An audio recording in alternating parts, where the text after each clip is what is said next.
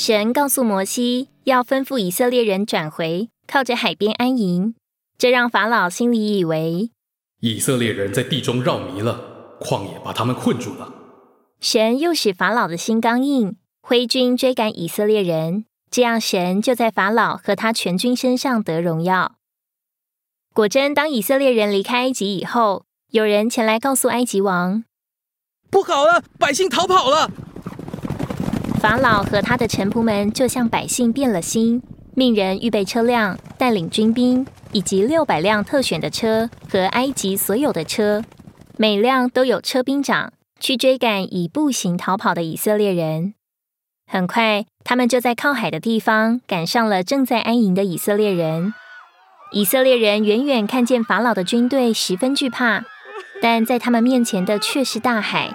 进退两难之际，他们痛苦的一边向耶和华大声哀求，又一边埋怨摩西。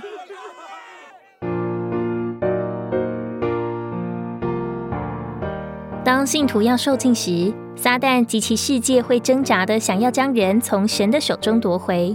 不仅如此，有些人就算已经得救，看见世界的可怕，也知道主救恩的宝贵与真实，却不愿向主绝对，又想念世界的可爱，于是与世界纠缠不清。这就是法老和埃及军兵的追赶。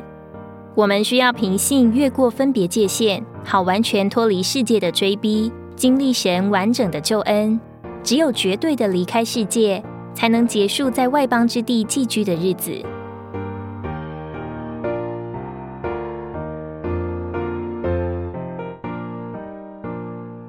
尽管以色列人惊惶惧怕，但他们的领导者摩西却一点也不，因为他认识神和神的作为，也晓得神的法则。他对百姓说：“不要惧怕，只管站住，看耶和华今天向你们所要施行的救恩。”神要亲自为以色列人征战，击败法老和他的军兵。神的使者转到他们后面，云柱也从他们的前面转到后面，就成了埃及营和以色列营中间的分隔，一边黑暗，一边发光，整夜两边不得接近。摩西照神的吩咐向海伸杖，耶和华便用大东风使海水一夜退去，水便分开，海成了干地。以色列人就下到海中，走在干地上，而水在他们左右成了墙垣。摩西认识神，所以他要以色列人不惧怕，看神为他们征战所施的救恩。我们需要跟随且信托教会中的带领者。我们认识神的心意，知道如何带领我们正确的往前。以色列人过红海走干地的经历。乃是受尽从世界分别出来之经历的预表。倘若以色列人仅仅出埃及而不过红海，他们的得救就不稳定，他们还可能回埃及去。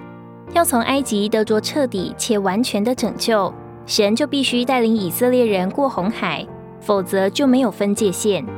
以色列人如何走干地过红海，脱离埃及军兵的追赶，我们也需要借着受尽与世界有完全的分别。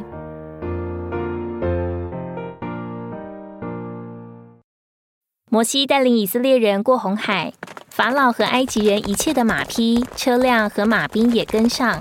但到了清晨时，耶和华从云火柱中向埃及的军兵观看，使他们混乱，又让他们的车辆脱落，难以行走。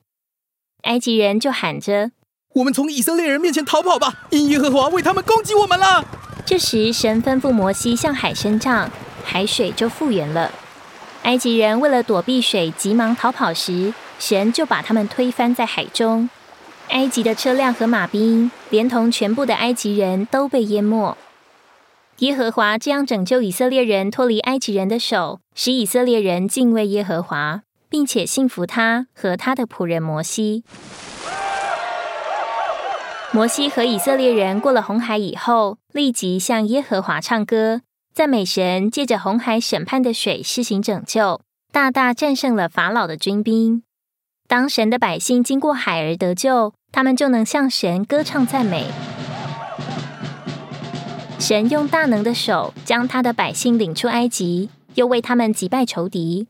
因为神要将他们领进去，在于神产业的山上，就是他为自己所造的住处，也就是他手所建立的圣所。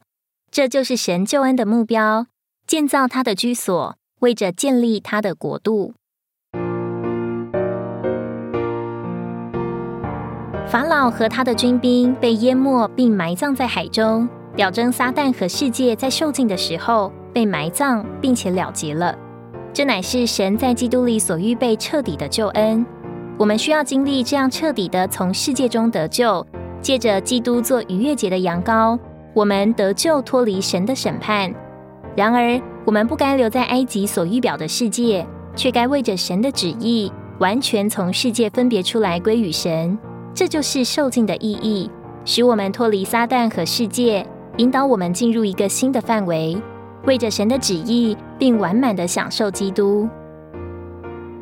神如何带领以色列人出埃及、过红海、进入旷野，为着建造他的居所，神也要这样带领我们。毫无疑问，我们已经经历救赎，但我们是否经历完全从世界分别出来？神正呼召一般人站在主这边。撇开世界而跟随主征战，并在教会生活中为着神建造的目标，我们需要宣告：我们已经从世界分别出来。当我们真实经历与世界分别时，我们必能向主歌唱赞美，欢乐的为神旨意而生活。